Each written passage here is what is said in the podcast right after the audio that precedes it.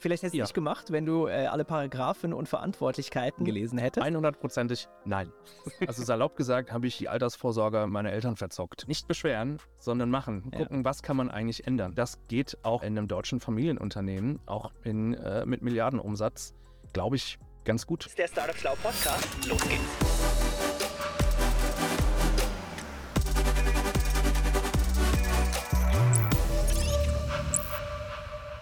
So, liebe Leute, äh, ich bin heute im wunderschönen Riedberg, nördlich von Frankfurt. Äh, Wir stehen hier im Bulli neben dem Goethe-Uni-Physikgebäude. Und neben mir sitzt der liebe David Wode. Willkommen, David, im Guten Morgen. Podcast Bulli.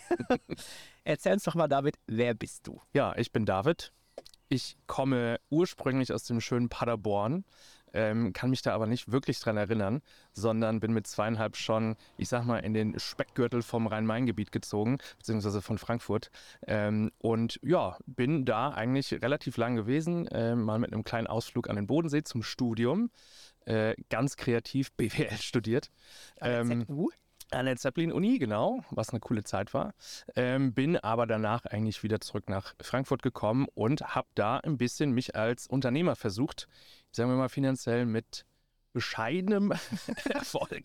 Mit viel Einsatz? Viel Einsatz, äh, wenig Return on Invest, zumindest wie gesagt finanziell, aber dafür natürlich inhaltlich ganz viel.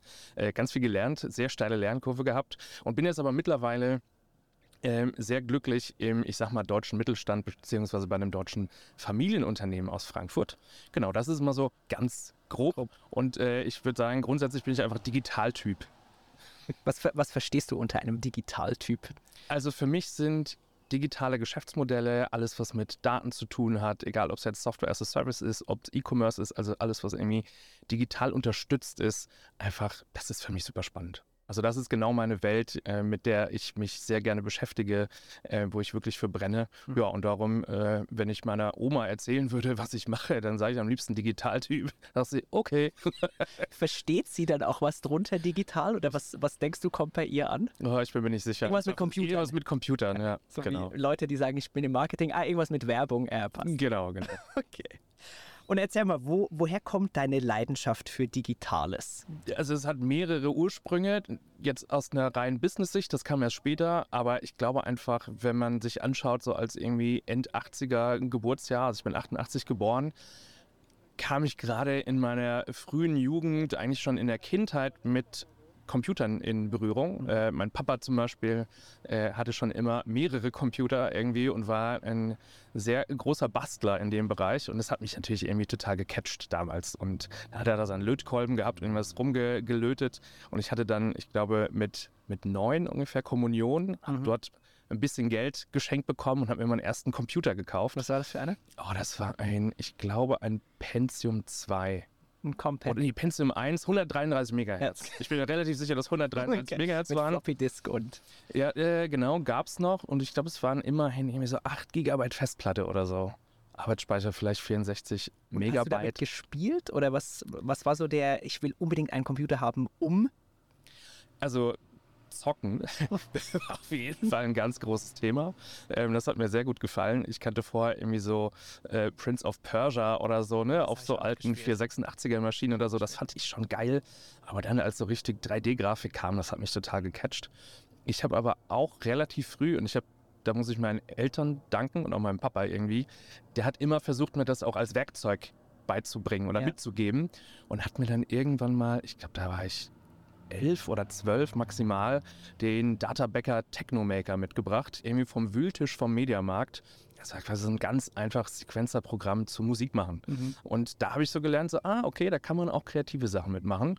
Und ich glaube, das war so der Ursprung. Ne? Und dann kamen irgendwann andere lustige Sachen wie Photoshop äh, und Co. Äh, über die Zeit dann natürlich mit den Jahren, wo man einfach gemerkt hat, hey, so einen Computer kann man irgendwie ganz cool nutzen, um spannende Dinge zu machen, auch außerhalb vom reinen Zocken. Ja, mega. Also wenn du gerade so Databäcker oder so Sachen sagst, erinnere mich auch halt damals irgendwie als Kind im Mediamarkt in diesen Wühltischen da rumzugraben und hatte auch das Glück, einen alten Computer von meinem Vater damals geschenkt bekommen zu haben, mit guck. irgendwie sechs oder sieben Jahren und da irgendwie Snake zu spielen und ich mich hat irgendwie diese Maschine fasziniert. Ich Ja. hatte irgendwie so das Gefühl, damit kann man was bauen, damit kann man was machen. Also es war einerseits so ein Konsumdevice, aber andererseits auch ein ich kann das vielleicht irgendwie als Werkzeug nutzen und es Ja. hatte irgendwie eine, es hatte eine Faszination, die bis heute anhält. Scheint Ja. bei dir genauso zu sein.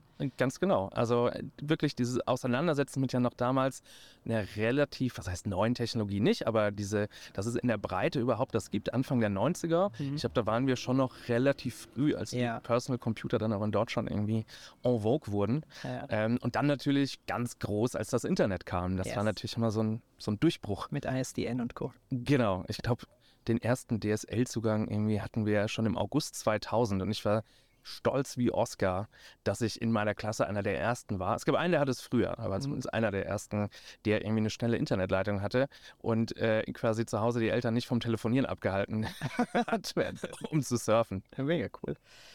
Wie ist es dann bei dir weitergegangen, wenn man so aus den Kinderschuhen äh, mit Computertechnologie rausgeht? Fandest du dich irgendwann an der ZU wieder in Friedrichshafen? Was hat dich dazu bewogen, da zu studieren? Das war eigentlich ein ganz, ganz großer Zufall. Ähm, und ich habe überhaupt, wenn man sich die verschiedensten äh, Vitas anschaut, wie sagt man, Vitae? Ja. Äh, Vitae? Vitae? Dann, Viti? Ich weiß es Viti, nicht. Vitösen. Dann, ähm, ja, ist, glaube ich, Zufall spielt immer eine große Rolle. Und auch so war das ähm, bei mir. Ich hatte eigentlich in meiner, oder am Ende meiner Abi-Zeit äh, mich umgeschaut, was machst du jetzt als Zivi? Ich war damals äh, stolzer Kriegsdienstverweigerer. Ich glaube, das geht in der Schweiz ja nicht so gut. Ja, es, es, war schon, es war schon schwieriger, ja. Bei mir war es relativ einfach. Ich weiß noch, ich bin da in dieses, ich habe Nachwuchsgewinnungszentrum reingelaufen, habe gesagt, hallo, wo kann ich, wo kann ich hier, äh, Kannst ja, wieder raus. wo kann ich wieder raus? Wo ist der Ausgang, genau. Nee, und ähm, tatsächlich habe ich aber mit einem äh, damaligen äh, Abi-Freund, Simon Specker heißt er, ähm, ein, ja, genau, also quasi das gleiche Zivi-Programm gemacht. Wir hatten so einen netten Bus, mit dem wir immer herumgefahren sind und verschiedene Leute von A nach B gebracht haben. Und wir haben uns dann auch über die nächsten Schritte unterhalten. Ne? Was kommt jetzt? Was machen wir nach dem Abi jetzt eigentlich? Was soll passieren? Und äh, ich hatte mich auch damals, also ich wollte eigentlich so offen wie möglich bleiben und hatte dann so aus meiner Peer Group irgendwie mitbekommen, hey, BWL ist eigentlich eine gute Sache, weil damit hast du alle Möglichkeiten so ungefähr. Weißt du noch, was du da, was hast du da verstanden unter diesen drei Wörter, äh, äh, drei Buchstaben, die da so rumgeistern? Was war BWL damals für dich? In der Schule, in der Oberstufe hatte ich das Fach Politik und Wirtschaft Mhm. und da gab es zumindest diesen Wirtschaftsteil, da haben wir mal so ein ähm, ja, so eine Art Börsenspiel gemacht. Das ist wahrscheinlich jeder, der So ein äh, Planspiel. irgendwie so ein Planspiel gemacht. Von der Sparkasse war das, glaube ich. Ne? Da gab es dann irgendwie so die ersten Grundlagen. Ähm, ich hatte parallel aber schon mal mit, das war so mit 16 ungefähr, 16, 17, äh, in der, äh, ja, in der persönlichen Bubble damals irgendwie so ein paar relativ kreative Köpfe. Ähm, ein paar waren noch ein bisschen älter und wir hatten dann so eine Art erste wir haben es damals Kreativagentur genannt, Music, äh, äh, visuelles und Musik und haben uns so ein bisschen mit den jeweiligen, auch zum Beispiel musikalischen Talenten, ähm, mit äh, visuellen äh, ja, Spielereien auf Partys dann irgendwie versucht, einen Namen zu machen. Und ja, wie gesagt, wir haben es Agentur genannt. Es war letztendlich ein netter Zusammenschluss aus coolen Leuten, also zumindest die anderen waren cool. Ähm, und wir haben dann fast, also wir wir haben zumindest irgendwie für Red Bull damals was gemacht, für die Lufthansa, aber eher so, äh, ja, so Visuals, irgendwie live, Video-Jockeys auf Veranstaltungen gehabt, Musik dazu gemacht.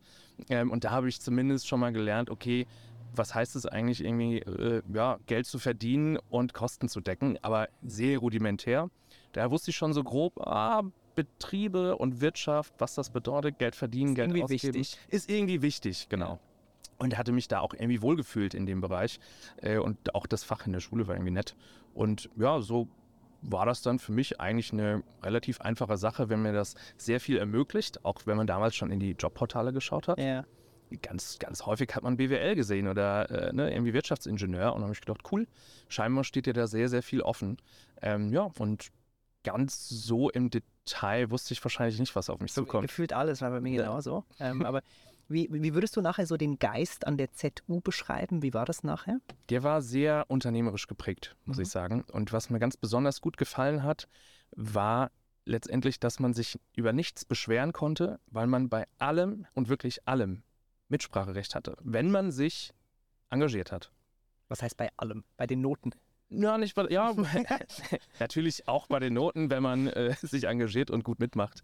Äh, nee, aber zum Beispiel, sagen wir mal, was das Interior Design angeht. Mhm. Also man konnte sich in einer Arbeitsgruppe, wo auch jemand aus der Geschäftsführung dabei war, ähm, von der Uni, konnte man sich engagieren und dann dort mithelfen, die Uni zu gestalten. Würdest du sagen, dass ähm, wahrscheinlich die Leute und die Kultur da an der ZU dich so ein bisschen mitgeprägt haben oder mitentwickelt haben? Oder wirst du sagen, nee, ich, ich war schon so, deswegen kam ich überhaupt dahin?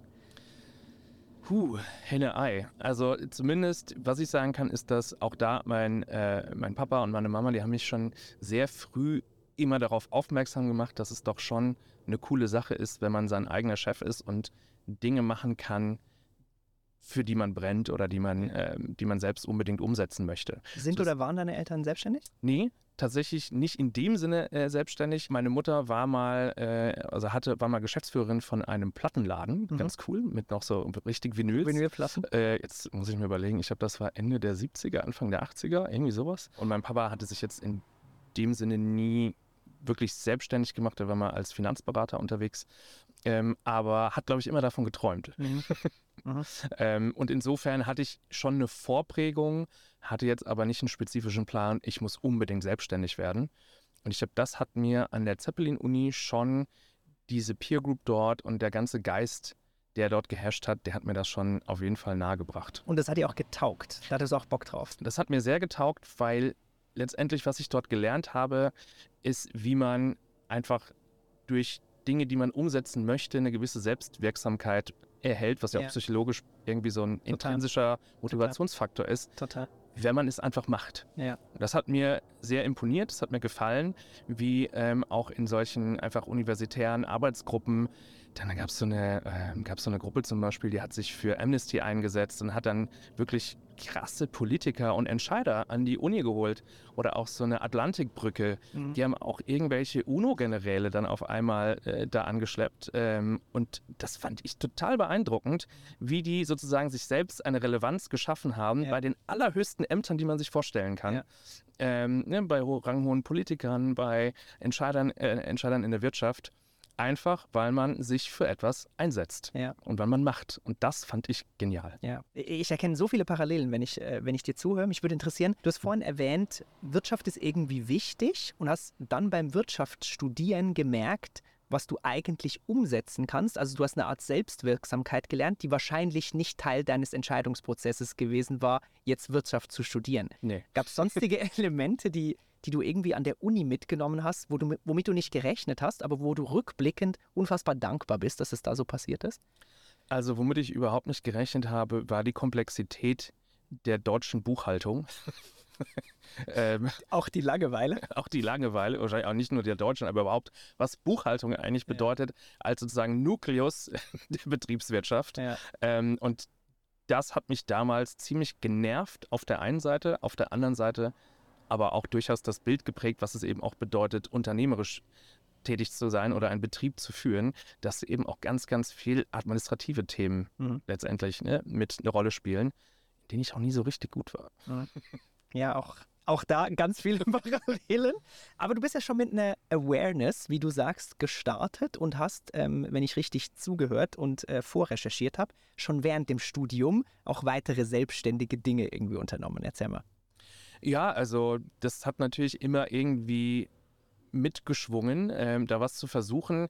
Ich muss sagen, aber das, was in der Uni-Zeit tatsächlich passiert ist, das war relativ überschaubar, vor allem weil ich da eigentlich immer äh, einen gewissen Kostendruck hatte ähm, und zumindest äh, nebenbei arbeiten musste, weil ähm, ich das Studium zu einem großen Teil selbst finanziert habe.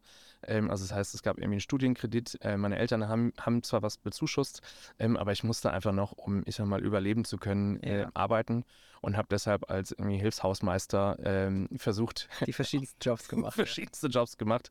Äh, also alles, was Geld bringt quasi. Aber war auch cool. Da habe ich gelernt, wie man Holz bearbeitet und ölt. Seitdem nie wieder gemacht, aber es war cool zu wissen. Sehr gut. Ja, mit Genau. der Steinwollfabrik damals gearbeitet und da auch gelernt, wo Ja. das Geld herkommt. Ja, genau. Ja, aber ich glaube, das ist super wichtig. Oder ich bin nach wie vor sehr, sehr dankbar, dass das so passiert ist, weil ähm, kommt man irgendwie in erfolgreichere Sphären und hat diese frühen Erfahrungen nicht gemacht, ist die Gefahr groß, dass man irgendwie abhebt. Aber ich glaube, das erdet enorm, wenn man, wenn man da mal irgendwie in der Linie, in der, keine Ahnung, äh, Albaner Schicht gearbeitet hat und man einfach Ja. guckt, wie das da läuft. Absolut. Und ich hatte auch echt schwierige Momente, wenn dann irgendwie die nächste Uni-Veranstaltung ansteht und man dann mal schnell hilft, die Fenster zu putzen Mhm. und nebendran die Kommilitonen mit 2.500 Euro Taschengeld äh, und bezahlter Wohnung äh, dich dann schief angucken und vielleicht mal so ein bisschen Das man tuscheln. Genau, und äh, letztendlich bin ich da aber, glaube ich, sehr gestärkt rausgegangen und habe mich nicht geschämt, sondern war eher stolz darauf, dass ich weiß, was es heißt, irgendwie auch ne, anpacken zu können. Wann würdest du sagen, bist du dann definitiv ins Startup-Becken reingesprungen? Das war relativ kurz nach der Uni. Ähm, ich hatte eigentlich erstmal gedacht, nach so einem generalistischen BWL-Studium, hey, mir hast du ja nichts gelernt. Also wenn man sich, oder ich habe mir dann angeschaut, was gibt es eigentlich so auf dem Jobmarkt Aber an fühlt sich schon so Optionen? an, oder? Das war aber auch mein. Gefühl. So, was kannst du jetzt? Du hast fünf Jahre studiert, was kannst Ja. du, Mann? Nix. Und ich hatte zu dem Zeitpunkt, ich habe dreieinhalb war das, mit äh, kleiner Verlängerung und Auslandssemester. Aber ich hatte das Gefühl, also ich bin eigentlich auf keinen Job vorbereitet. Mhm. Das war wahrscheinlich auch so eine Misconception quasi äh, aus, äh, also in Richtung, was bringt dir eine Universität eigentlich oder ein Mhm. Abschluss? Ja. Und ich hatte irgendwie angenommen, dass es da geht, fertig für einen Job zu sein. Ja. Also eine Ähm. Ausbildung für einen Job quasi gemacht. Genau, eine akademische höhere Ausbildung. Genau, eine höhere Ausbildung. Ja. Ähm, und das hat sich dann als ja gar nicht mal so richtig herausgestellt. Weshalb eigentlich mein nächster Plan war, gut, dann bist du wohl noch nicht fertig ausgebildet. Also zumindest hatte ich mir das dann so abgeleitet. Also musst du dich noch weiter ausbilden lassen. Ähm, und wollte dann einen Master machen. Und um da auch den Eltern nicht auf der Tasche zu liegen, ähm, sondern ein bisschen Geld zu haben, ja, habe ich gedacht, gut, dann musst du wieder irgendwo einen Job machen. Und hatte dann also wirklich über mehrere Zufälle in einer Frankfurter Agentur ähm, angefangen, so einen, ich sag mal, auch einen Jevi-Job zu machen Mhm. ähm, Datenbankpflege ähm, und irgendwie äh, Mitarbeiter- und Kundenbespaßung. Und long story short, der Kerl, der das gemacht hat, ist pleite gegangen. Ähm, der hat vor allem versucht, anstatt Hotelzimmer äh, möblierte Wohnungen bei großen Sportveranstaltungen an die Mitarbeiter von Fernsehsendern zu vermieten oder unterzuvermieten Mhm. und einen gewissen Concierge-Service draufzusetzen. Das war so WMs oder. Genau, Fußball-Weltmeisterschaft, genau. Und letztendlich hatte ich ihm da an verschiedenen Stellen geholfen, bin ziemlich schnell, also ich habe ja, ich hab angefangen Ende 2011, Anfang 2012, also direkt, direkt, ne, kaum irgendwie die letzte Klausur geschrieben, direkt irgendwie versucht, wieder Geld zu verdienen. Ähm, und ich war da dann auf einmal ein paar Monate später äh, ja, in London bei ihm äh, für die damalige äh, Sommerolympiade 2012 auf einmal äh, ja, einer der, der Teamleiter ähm, und hatte auf einmal irgendwie da Dutzende Leute, denen ich sagen sollte, was sie tun sollen, ohne irgendeine Ahnung. von Aber dann hast du haben.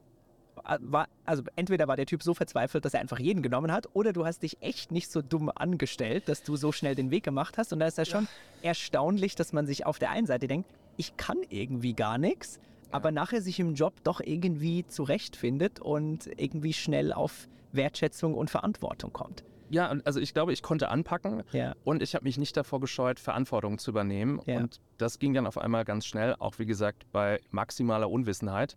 Aber das hat mir damals an der ZU auch durchaus gelernt. Sicheres Auftreten bei totaler Ahnungslosigkeit. Ja.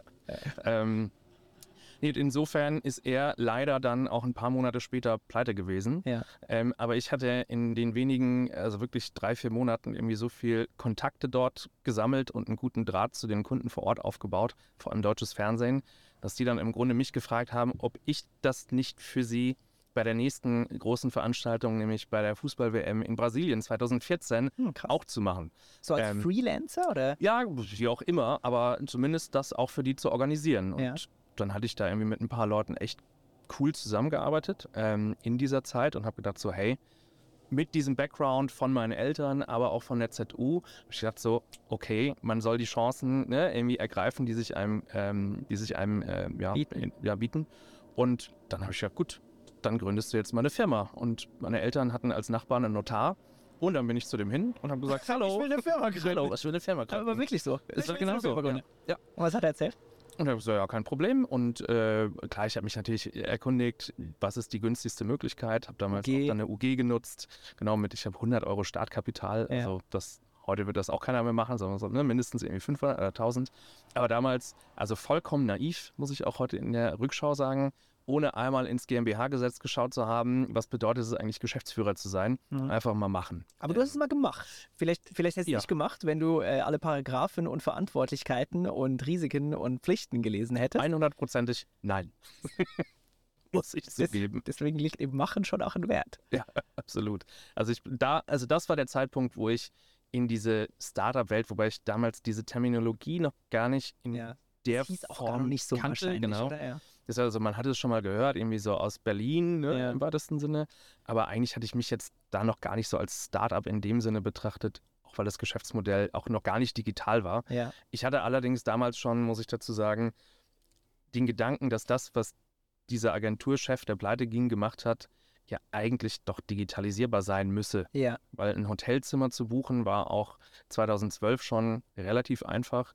Ähm, Airbnb kam damals auf und ich habe gedacht, das muss man doch mit professionell geführten, möblierten Wohnungen Genauso ähm, machen können. genauso machen können. Also auch mit ein paar Klicks zwischen Anbieter und letztendlich dem, äh, ja, dem Nachfrager ähm, dann auch zusammenbringen können. Aber Status Quo war, Also die hatten vielleicht eine Website, ja, aber dadurch, dass die ganze Hotelbuchungstechnologie auf einzelne Nächte ausgelegt war, war alles, was irgendwie mehr als zwei Wochen ging, ach so, das war ein Special Case. Genau, das war ein Special Case, ein Edge Case quasi, der eigentlich von dieser historisch gewachsenen Reisebranche nicht abgedeckt war. Ja, verstehe. Weil entweder gab es Business Travel, ne, ein, zwei Nächte. Ich habe es noch heute, ist Business Travel bei im Schnitt 0,8 Übernachtungen. Oder es gibt halt Pauschalreisen, wo man dann ein, zwei, drei Wochen hat, was dann aber wieder über, ich sag mal, systemisch anders abgebildet wird. Ja. So, und ähm, da gab es halt so eine Lücke, weshalb das sehr manuell war. Also, du kannst irgendwie eine E-Mail schicken, du konntest vielleicht mal ein Formular ausfüllen, anrufen, faxen, um eine Anfrage Die zu stellen. neueste Technik. Ja. Genau, aber man muss es erstmal herausfinden, wen es überhaupt gibt. Ja. Also welches Angebot es gibt, über Googlen, wie auch immer. Das gab es nicht transparent auf einer Plattform oder sowas. Genau, es gab zwar regionale Anbieter, die das schon aggregiert haben, aber jetzt keine wirkliche marktbeherrschende Plattform, die das auch sinnvoll überregional oder sogar äh, international irgendwie anbieten konnte. Und da hat sich der David gedacht, wenn es das nicht gibt, dann mache ich das. Ja, das war letztendlich der Gedanke, das irgendwann zu tun. Die erste Gründung damals war aber noch rein, rein manuell. Also wirklich irgendwie bei Kunden dann anrufen. Lustigerweise deutsches Fernsehen und ja, doch wurden dann auch ein Kunde, aber auf keinen Fall in dem, in dem Ausmaß, wie ich das damals erhofft hatte und mein Business Case drauf gebaut habe. Ja. Da hatte ich das erste Mal tatsächlich dann eine Excel mir zusammenge Gerechnet. Und schön Gerechnet. ja, komplett schön gerechnet, auch sich selbst die falschen Fragen gestellt. Wie zum Beispiel. Naja, wie viel Umsatz machst du im ersten Jahr? Kein Problem, eine Mio ist doch klar, ne? So Hast du gesagt, ja, sch- schöne Mio Ja, hochgerechnet. und dann so schön, ne? Und über die Jahre und dann ne, im zweiten Jahr fünf Mio und so, ne? Und war natürlich totaler Quatsch. Weil das war zwar top-down, sah das ganz toll aus, aber bottom-up. Was bedeutet das? Was, was, muss, was muss man dafür eigentlich tun? Was Ja. braucht man? War das natürlich, äh, ja, also ohne jeglichen Rückhalt.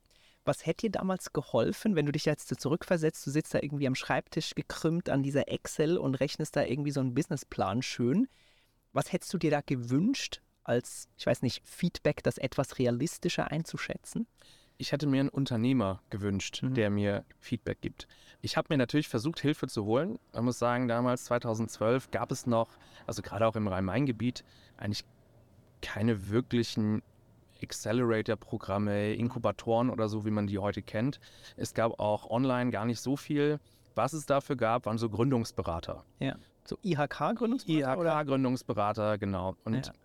dann hatte man Bankberater, die einem auch helfen wollten, dann beim Business Case.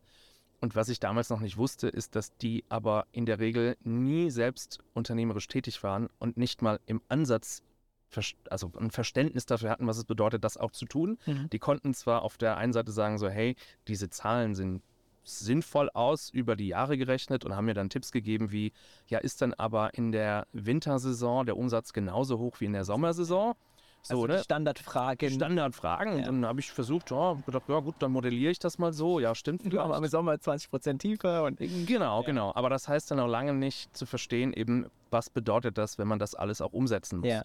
Und das ist jetzt auch gar keine Kritik an den Beratern unbedingt, ähm, aber die haben einfach diesen Blick dafür mir nie vermitteln können. ja. Ähm, und zumindest 2012 war das wahrscheinlich auch vom Handwerkszeug, was dann IHK-Berater hatten zum Beispiel. Das war dann eher für eine Bäckerei vielleicht oder ne, ein Elektroinstallateur oder so Ja. war das gedacht. Also für eher klassische Berufsbilder und äh, Unternehmensformen. Ähm, aber selbst da schon irgendwie jetzt so eine Art Agentur, Schrägstrich Reisebüro, Schrägstrich äh, irgendwie bist du überhaupt? Asset Management von solchen Apartments für andere Unternehmen, boah, das ist also keine, keinen Input bekommen. Ja. Und da, wahrscheinlich wäre es gar nicht mal so wichtig gewesen, jemanden aus dem Fach zu haben direkt, aber überhaupt jemanden, der unternehmerisch schon mal den Weg gegangen ist, aus, aus, äh, aus aufgeschriebenen Zahlen auch tatsächlich ein Business zu machen. Ja. Wie hat dich das fühlen lassen? Was irgendwie ernüchtert über, über dieses Umfeld und was du da nicht bekommen hast? Ich war spätestens dann ernüchtert, als ich zum ersten Mal wirklich finanzielle Probleme bekommen habe. Ähm, und das, was ich zuerst hart lernen musste, ist, dass Cashflow King ist. Und wenn das erste Mal der Cashflow nicht da ist Mhm. und du dann merkst, dass die ganzen Berater auf einmal überhaupt gar keinen Tipp mehr haben und sich eher zurückziehen und sagen, ah, du hast kein Geld, dann kann ich dir auch nicht helfen. Ja. Ähm, und da war ich zum ersten Mal ernüchtert, aber auch irgendwie enttäuscht, dass da das, also ich sag mal, der Support in dieser Szene zumindest damals noch nicht da war. Klar, es war irgendwie selbst verschuldet. Ich habe nicht gut gerechnet im Zweifelsfall. Aber da war ich schon irgendwie, ja, doch sehr ernüchtert. Wie kam es denn zu diesen Cashflow-Themen damals? Auch da wieder total naive Annahmen, dass wenn ich meinem Kunden eine Rechnung stelle, er es in 30 Tagen bezahlt hat, zum Beispiel. Annahme 1. Äh, Annahme 2 ist, naja, ich kenne ja den Euro, dann wird das in Brasilien mit dem brasilianischen Real ja auch nicht anders sein. Ähm, hab da mal ein bisschen gegoogelt, da stand irgendwas von Währungshedges. Hm. Kannte ich nicht, habe ich nicht verstanden. Also habe ich angenommen, naja, wenn mein Kunde mir Geld schickt, entsprechend pünktlich, nachdem ich meine Rechnung gestellt habe, ähm, vor allem wenn das ein großes Unternehmen ist, Mhm. äh, und ich das dann weiterleite, zum Beispiel nach Brasilien und dann meine Marge habe, dann habe ich Geld verdient. Dass jetzt ein brasilianischer Real teilweise 20% Intraday-Schwankungen hat, das in 20 Brasilien. Prozent in einem Tag. Ja, das gab es durchaus. In den schlechten Zeiten gab es das mal. Ähm, das war jetzt nicht jeden Tag so, aber äh, gerade zwischen 2013 und 2016, da gab es dann Dengue-Fieber und sonst Mhm. was auf einmal. Da war in Brasilien schon, also gerade ne, der, ähm, der Devisenmarkt war da schon auch ziemlich volatil. Das heißt, kommt drauf an, ob der Cash morgens um 8 kommt oder abends um 8. Genau. So, und da habe ich einfach ganz viele falsche Annahmen getroffen oder äh, hatte dann auch das Problem, Kunde hat noch nicht gezahlt, aber ich habe halt auf Kante genäht, meinem Zulieferer schon versprochen, dass er das Geld für seine Apartments bekommt. So, und dann wirst du halt auch einmal zerrissen in der Mitte. Mhm. Und wenn du noch keine drei Jahre am Markt bist, dann gibt dir keine Bank Ja. ja. irgendwie einen Kredit. Ja. Für die bist du nicht kreditwürdig. Dann hast du nur noch Family and Friends. Ähm, und wie gesagt, dieses ganze Thema Venture Capital, das war, glaube ich, A für den Case damals nicht relevant, aber ich kannte mich auch null damit aus. Ja. Du schilderst das ganz nüchtern, aber das muss ja sau frustrierend gewesen sein und absolut existenzbedrohend, weil Ja. fuck, ich kann nichts mehr bezahlen. Wie, Ja. wie hast du es oder wie habt ihr es gelöst? Puh. Erstmal war die Flucht nach vorne da. Ähm, auf, oder sagen wir, das eine war die Flucht nach vorne, zu versuchen, dann neue Deals an Land zu ziehen. Ähm, sogar neue Gründungen parallel anzustoßen. Und Vielleicht wann war anderes- das nochmal etwa? Das war dann so 2013, wurde es schon, also Ja. nach knapp zwei Jahren, wurde es zum ersten Mal richtig eng. Eng. Und da hattest du schon Mitarbeiter auf deinem Payroll. Genau, Wie genau. groß Auch, wart ihr da ungefähr? also wir hatten, also ich hatte drei Leute äh, zu Beginn direkt fest angestellt. Auch das war nicht ganz sinnvoll. Ähm, ich hatte halt gedacht, naja, aus diesem alten Team von der Agentur, das ich da aus London kannte, wäre es halt voll sinnvoll, die besten Leute mitzunehmen. Ja, klar. Aber ohne Geschäft, ohne einen ersten Kunden, ähm, der wirklich schon was unterschrieben hat, also ohne gesicherten Cashflow, schon drei Leute auf die Payroll zu nehmen, das war einfach saublöd. Muss ich einfach sagen. Oder sehr mutig und ambitioniert. Oder sehr mutig und ambitioniert. Also auf jeden Fall habe ich mich maximal selbst überschätzt an Ja. der Stelle. Ähm, aber gelöst habe ich es dann, wie gesagt, auf der einen Seite durch Flucht nach vorne, also parallel dann in 2013 noch ein zweites Business gegründet. Da ging es dann um so äh, City Guides und ähm, ja, digitale Magazine für Unternehmen, die gerne ihren Kunden wiederum digitale Magazine anbieten möchten. Ähm, kann ich direkt auch vorwegnehmen, hat nicht geklappt. Ähm, und das andere war äh, durch Family und Friends. Ähm, und das waren mit die härtesten Tage, Stunden, Minuten, wie auch immer, sich dazu entscheiden zu müssen, ich frage jetzt jemanden und es dann auch umzusetzen. Mhm. Also ich kann diese, diese Spannung im Körper kann ich gar nicht in Worte fassen, wie Mhm. groß die war, Bittsteller zu sein, weil man weiß, dass man jetzt eigentlich, wenn man das, also Nicht wenn man jetzt kein Geld bekommt, dann ist man insolvent. Ja. Oder auch privatinsolvent, Ja. was ja in Deutschland dann auch ganz schnell funktioniert. Und da hast du, da hast du diesen schweren Gang unternommen und hast äh, Family and Friends um weitere Funds gebeten. Ja. Ähm, und die dann auch bekommen. Also salopp gesagt habe ich ein Stück weit die Altersvorsorge meiner Eltern verzockt. Blöd gesagt. Fuck. Also das war, das war echt nicht cool, dann Mhm. irgendwie das zu wissen. Auf der anderen Seite war ich auch da natürlich weiter davon überzeugt, dass ich die Situation in den Griff bekommen werde. Ja. Das hat sich dann aber noch ein paar Jahre nicht bewiesen. also es hat, es hat lang noch gedauert, bis ich das geschafft habe. Schilder mal, wie das da war.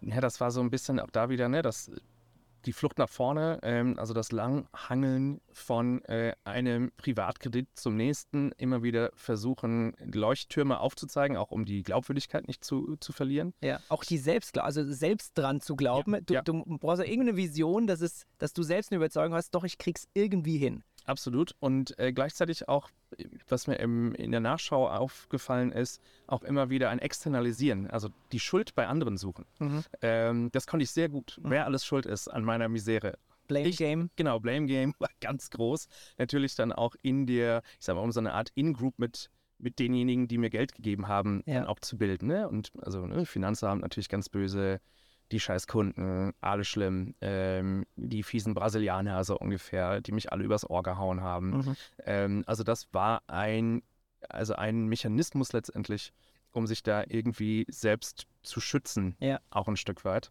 Ähm, und letztendlich die Flucht nach vorne hat dann 2015 aber darin gemündet, dass ich mit meinem damaligen ähm, Freund und Mitbewohner äh, Erik Jan Krausch zusammen ein Startup als Tech-Startup gegründet habe.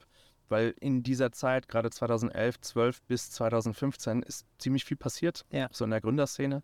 Ähm, die hat sich eigentlich da so richtig konstituiert und war auch über die Grenzen Berlins hinaus dann irgendwie greifbar Ja. äh, mit Gründerszene und Co. Und da kam ich dann auch mit solchen Gedanken wie Venture Capital ähm, in Berührung und eben, was heißt eigentlich ein Technologie-Startup zu haben versus ich mache irgendwie so eine Agentur. Vor allem immer mit diesem, mit diesem Gedanken im Hinterkopf, das, was ich da als Agentur gemacht habe, das muss man doch digitalisieren können. Mhm. Jetzt nicht unbedingt für ne, so eine, so eine Fußball-WM nur, aber für jeden, der auf ein Projekt muss, das Mhm. irgendwie mehr als drei Tage geht oder mehr als eine Woche geht. Und dann hast du oder habt ihr das Know-how aus den früheren Jahren in eine neue Bude, ähm, Accomodeo, gemünzt. Genau, genau. Das, Was ist da passiert? Also erstmal ähm, war das äh, eine scheinbar gute Idee. Wir haben relativ schnell, noch bevor wir ein erstes Produkt hatten, also ich sag mal mit einem Pitch-Deck, haben wir zwei Business Angels gefunden und gewonnen, die uns damals dann auch Geld gegeben haben. Mhm. Einer von denen hatte eine Entwicklungsagentur, also eine Softwarebude, nenne ich es mal äh, Ja. ganz lapidar. Äh, sorry an der Stelle, Marc. ähm, die haben uns damals Geld gegeben und uns dann auch mit äh, sozusagen Softwareentwicklungsressourcen ähm, ja, unterstützt. Kannst du pl- plus minus sagen, wie viel da reingeflossen ist und was ihr dafür abgegeben Ich habt? glaube, ich kann das sagen. Mm, Also es waren, ich habe damals 150.000 Euro, waren das, glaube ich, wovon 100.000 sozusagen zurückgeflossen sind in die, ähm, in die Software-Ressourcen oder Entwicklungsressourcen. Also Kapazität des Genau. Softwarehauses. Und Ja. 50k dann Effektiv wiederum Cash. effektiv Cash waren, ja. Und was haben äh, die dafür bekommen? Ich bin mir ehrlich gesagt nicht mehr ganz sicher, aber es war auf jeden Fall mehr, als man heute machen würde. Ähm, also ich glaube, das war schon, das waren über 25 Prozent, Ja, aber wow. da darfst du mich jetzt nicht festnageln. Also plus minus um den Dreh rum. Genau, irgendwie, es waren auf jeden Fall jetzt nicht, es war kein einstelliger Prozentbereich, sondern es war auf jeden Fall schon zweistellig. Also hat man gedacht, so eure, eure Company hat schon eine halbe Mio wert und so plus minus Handshake Deal, let's do this. genau, genau. Und ähm, auch da, also keiner von uns war jetzt wirklich in dieser Tech-Venture-Capital-Szene zu Hause. Die zwei ähm, Business Angels, die hatten schon auch Finance-Hintergrund, zumindest der eine auf jeden Fall, der andere Software-Hintergrund. Aber jetzt wirklich diese Venture Capital Stories, die man äh, vielleicht auch aus dem angelsächsischen Raum kennt oder dann eben auch aus Berlin kannte. Ich glaube, das ist bis heute nicht so richtig in Frankfurt angekommen in der Breite, wenn man sich die Angel-Struktur anschaut. Genau, das heißt, wir haben damals gedacht, so, hey, wir wollen es unbedingt machen, haben einen Deal gefunden und es war cool. Ähm, und von dort aus, ja, haben wir dann den ersten Prototyp gebaut, ähm, sind relativ schnell ans Ende von 50.000 Euro Cash gekommen. Wie es Ähm, halt so ist. Hatten dann auch ein bisschen Stress oder ein bisschen, äh, ich sag mal, nicht, nicht die besten Diskussionen mit den zwei Angels. Die natürlich meinten so, hey, was ist da los? Ihr habt doch gesagt. Und wir haben gesagt, ja, aber ihr hättet uns doch sagen müssen, das. Ähm, also war das nicht ganz einfach. Haben dann aber damals zum Glück noch ähm, einen neuen Investor gefunden, der dann auch dabei geholfen hat, die alten ähm, auszucashen quasi. ähm, und uns dann wirklich mal eine ordentliche Finanzierung, ich habe die erste Spritze war eine halbe Mio, Mhm. ähm, gegeben hat. Und das hatte dann schon geholfen und da hatten wir dann auch erstmal zwei, drei Jahre, ähm, sag ich Luft. mal, so eine, genau, das heißt Duft, wir haben dann auch noch mehr Geld bekommen, ähm, aber haben dann zwei, drei Jahre wirklich auch, äh, ich sag mal, versucht, ein skalierbares SaaS-Business oder irgendwo zwischen Marktplatz und SaaS aufzubauen. Ja. Was findest du jetzt so in der Rückschau, hast du in dieser Phase oder habt ihr im Gründungsteam in dieser Phase richtig gut gemacht? Huh, im Zweifelsfall auch mal gar nicht so viel. Ich glaub, Also ihr äh, seid ja weitergekommen, habt weiter Geld geraced, ihr habt Genau, ein Team aufgebaut, genau. also ihr Also- müsst auch Sachen richtig gut Ich glaube, gemacht was wir haben. ganz gut gemacht haben, ist Leute davon zu begeistern, was wir vorhaben. Ja. Ähm, jetzt nicht nur auf Investorenseite, da waren wir auch gar nicht mal so gut. Also wir haben auch echt viele Pitches äh, unternommen, teilweise auch bei den falschen Leuten wahrscheinlich. Aber zumindest gerade auch was Mitarbeiter ähm, angeht, was das Team angeht, da haben wir es geschafft, echt tolle Leute zu überzeugen, die auch teilweise aus, äh, ne, aus sinnvollen, gut bezahlten Jobs gekommen sind, um dann in unserem Startup ähm, ja irgendwie mitzumachen. Mhm. Und ich glaube, das haben wir, das haben wir gut gemacht. Was wir auch gut gemacht haben, war das Thema Ökosystem ähm, für uns zu nutzen. Also wir haben sehr schnell versucht herauszufinden, wer sind eigentlich relevante Player in dem Markt und wie kommen wir an die richtigen Leute ran. Ja. Über welche Netzwerkveranstaltungen, über welche Verbände. Ähm, und da gab es dann wirklich auch tolle Verbände, die uns ganz viel ermöglicht haben. Also so ein Travel Industry Club aus Frankfurt zum Beispiel, Ja. wo wir damals für Accommodeo, also dieses Airbnb für Professionals oder für Corporates, ähm, wo wir da auch tolle Kontakte in die, zum Beispiel in die ja, Hotellerie gefunden Mhm. haben, die da im weitesten Sinne auch irgendwie eine Rolle gespielt hat. Wie kam dieser Gedanke auf? Weil ich, ähm, ich mag die Denke, sich zu überlegen, nicht nur ein Startup zu gründen, sondern zu überlegen, in welchem Ökosystem passiert das überhaupt? Wer sind andere Player, die mir vielleicht im Sales helfen können, die mir in der Produktentwicklung helfen können und die aktiv anzugehen? Wie, wie kam diese Denke? Woher hattet ihr das? Ich glaube, das kommt vor allem daher, dass man wenig Geld hat. Also muss man überlegen. ne? Notgedrungen. Genau. Um jetzt äh, zum Beispiel, ne, sagen wir mal, äh, 100 Apartment-Anbieter in äh, Frankfurt kennenzulernen, die solche Apartmenthäuser so professionelle haben, Boarding Houses, wie auch immer man es nennt, Serviced Apartments. Was mache ich da? Also, was ist die einfachste, beste Möglichkeit, um an die ranzukommen und auch Gehör zu bekommen? Ja. Haben natürlich auch erstmal einfach geklopft. Ähm, und genauso auf der, ähm, auf der ja, Nachfrageseite, Mhm. wie komme ich jetzt an die Travel Manager von irgendwelchen Unternehmen ran? Ähm, und wir haben am Anfang wirklich versucht, einfach so kaltakquise-mäßig Leute anzurufen. Und es hat überhaupt nicht geklappt. Es war total beschissen. Also ich sag mal, ne, die Zeit, die man aufgewendet hat, versus dem, was rausgekommen ist. Ja. Und da haben wir dann relativ schnell gemerkt, wenn man über die richtigen Kontakte geht, wenn man mit den richtigen Leuten erstmal spricht in einem Interviewformat, sich anhört, hey, was sind eigentlich deren Probleme? Ähm, und ja, sich in dieser Branche, in der man ist, in dieser Bubble irgendwie Ja. zurechtfindet und versucht, die zu verstehen, dass man dann viel schneller äh, ja, eigentlich an sein Ziel kommt ähm, und auf einer ganz anderen Ebene auch mit den Leuten sprechen kann. Mhm. Und das war so Try and Error und hat sich einfach als eine sehr gute Möglichkeit ergeben. Ja. Was würdest du sagen, neben eurem Begeisterungs- und Verkäufergeschick war sonst noch ein zentraler Skill, den ihr entweder schon hattet oder auf dem Weg gelernt habt, damit, das, damit diese Anfangsreise so gut funktioniert hat? Ich weiß nicht, ob wir es wirklich gut konnten, aber überhaupt die Leute zu motivieren, also nicht nur sie reinzuholen, sondern auch motiviert zu halten, dass sie unsere Vision mit umsetzen. Und wie habt ihr das gemacht? Also hab- Party saufen, geile Giftbilder im Slack-Channel oder was war's? Also ja, wahrscheinlich war es eine Mischung daraus, aber letztendlich gerade von den Leuten, die eher aus, ich sag mal, Corporate-Strukturen gekommen sind, Ja. war es wahrscheinlich schon eine gewisse Freiheit und das Sprechen auf Augenhöhe, Ja. das denen gefallen hat und wirklich das detaillierte Teilhaben lassen an dem, was wir vorhaben und dem mitgestalten können, weil wir ja jede Hand gebraucht haben Mhm. damals. Ähm, und ich glaube, das, das war eine gute Sache. Ähm, und dann haben wir uns, glaube ich, grundsätzlich ganz gut, ja, letztendlich gegenseitig, ja, also was heißt unterstützt, aber wir, wir waren in unseren Skillsets, ähm, ja, haben uns einfach gegenseitig sehr gut ergänzt, Ja. letztendlich. Ja. Das heißt, ne, wenn der eine gut in Admin war, ich nicht, Mhm. dann war es dafür der andere. Ähm, so dass wir, glaube ich, gerade am Anfang dadurch ähm, ganz gut Momentum irgendwie bekommen haben. Und viel Leute ähm, ja, überzeugen konnten. Ja. Ähm, und ja, dann auch irgendwie, ne, sagen wir mal, im Tech-Bereich jetzt äh, mit den Entwicklern, die wir dann selbst eingestellt haben, auch echt innerhalb kurzer Zeit, jetzt zumindest, wenn man das mal in der Rückschau betrachtet, auch echt coole, coole Software auf die Beine gestellt Mhm. haben, wo wir relativ schnell irgendwie äh, bei einer großen Bank in Deutschland auch als Go-To-Tool eingeführt wurden. Ja, ja. Da waren wir damit schon stolz drauf und ich glaube, das war eben durch diese Art und Weise, wie wir uns ergänzt haben. Der eine hat vielleicht das technisch etwas bessere Verständnis gehabt, der andere konnte sich ein bisschen besser in den Kunden reinversetzen und dann, Das hat sich halt gut ergänzt. dann hat sich das hat sich einfach gut ergänzt. Und ich glaube, diese Ergänzung, die war wichtig, hat sich aber auch in der weiteren Skalierung dann als gar nicht mehr so äh, ergänzend herausgestellt, als dann Ja. auf einmal über die Zeit, auch wenn man nicht mehr wirklich selbst an der Front ist operativ, sondern wenn es dann irgendwie in Richtung 20, 30 Mitarbeiter geht, Mhm. ähm, dass sich dann ja auch die einzelne Rolle verändert und dann waren wir auf einmal gar nicht mehr so ergänzend, glaube ich. Ja.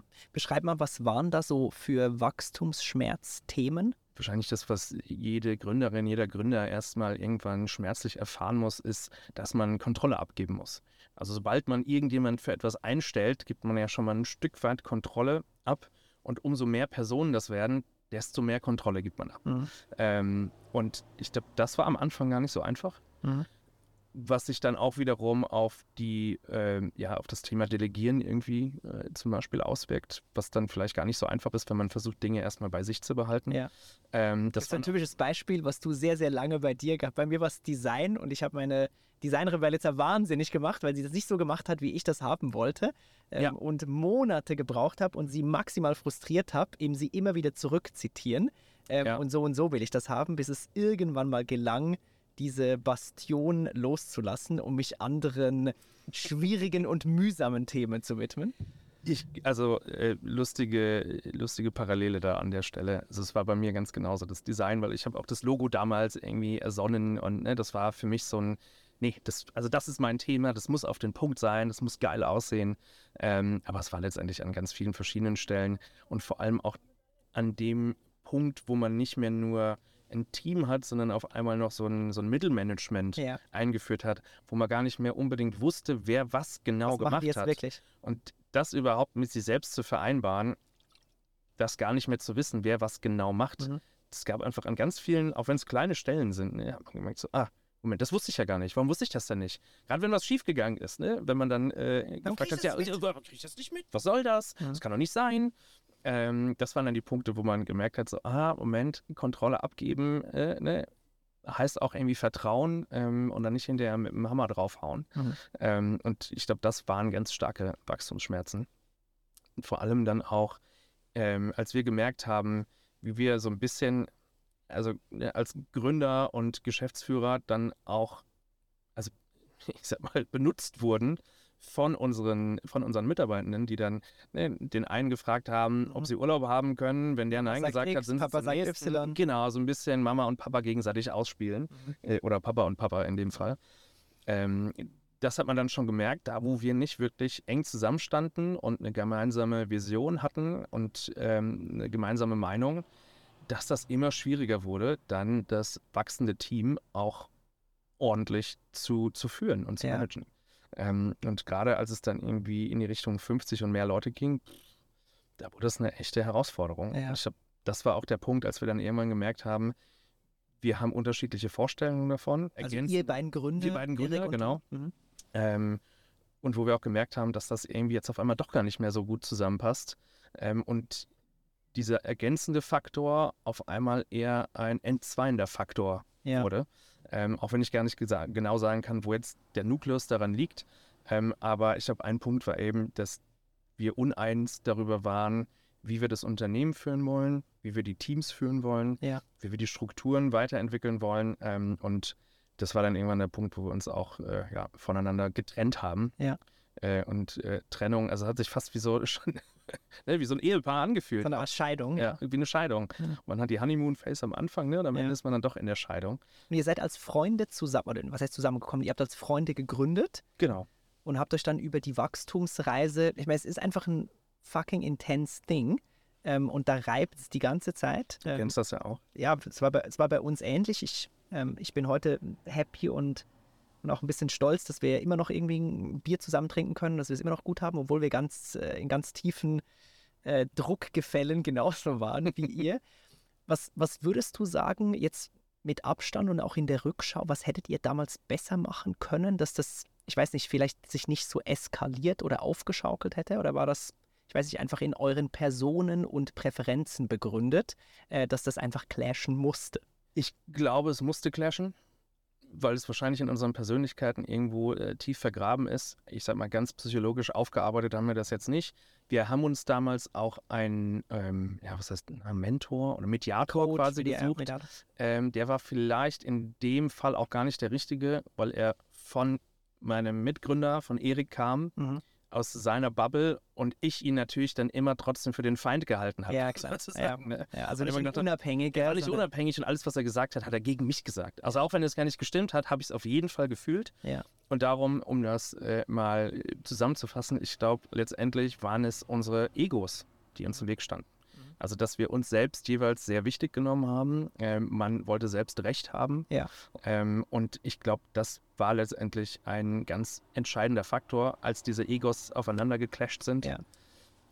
Ja, dass uns das einfach sehr viel Produktivität auch wahrscheinlich gekostet hat Ja. und sehr viel Seelenfrieden, ähm, weil wir mehr mit uns selbst und unseren Egos beschäftigt waren und unserem Kampf gegeneinander, Ja. ähm, als dann wirklich, also jetzt nicht wirklich mehr, aber zumindest hat es einen großen Teil dann auch unserer Zeit äh, in Anspruch genommen. Haben euch das auch Mitarbeiter gespiegelt? Ähm, Oder Investoren? Oder kam, kam es Investoren irgendwie von nicht. außen, dass ihr ein Thema habt? Mm, Also von den Investoren eigentlich nicht. Die hat das nicht so interessiert, aber durchaus von Mitarbeitern, wenn auch nicht explizit. Mhm. Das, also ist jetzt keiner gekommen und hat gesagt, so, ey, ihr, David Hömmer, also ihr zwei Gründer, Mhm. Das kann doch so nicht weitergehen. Ja. Ihr nervt mich. Das war dann eher so ein, nee, jemand kam zu mir, hat sich mir anvertraut und sich über meinen Mitgründer beschwert. Umgekehrt war es ziemlich wahrscheinlich genauso. Genauso, ja. Also da hat man das dann gemerkt, dass ja, wir offensichtlich irgendwie Probleme haben, äh, ne, die, die Mannschaft ordentlich in eine Richtung zu führen. Ja. Ich bin, ich bin sau begeistert, wie, äh, wie transparent und ehrlich und irgendwie reflektiert du das heute so schilderst. Ähm, was hat da im Nachgang für einen Weg oder für einen Prozess stattgefunden? Weil man, man kann sich ja reinversetzen, wenn Gründer sich so im Alltäglichen immer wieder reiben, dann ist einfach irgendwann so viel Spannung am Start, dass es irgendwann einfach nicht anders geht, als es muss clashen, es muss explodieren und ihr seid dann auch getrennte Wege gegangen. Was, Ja. was ist dann passiert? Also erstmal war das ja wirklich sehr spannungsvoll. Wir haben teilweise bis 3 Uhr morgens irgendwie auf der Büroterrasse gesessen und ich sag mal gestritten. Also es war schon alles, äh, sag ich mal, über der Gürtellinie. Ähm, also es war jetzt immer an der Sache Mhm. orientiert. Wie gesagt, aber immer mit einem gewissen Ego-Flavor Ja. von, von beiden Seiten.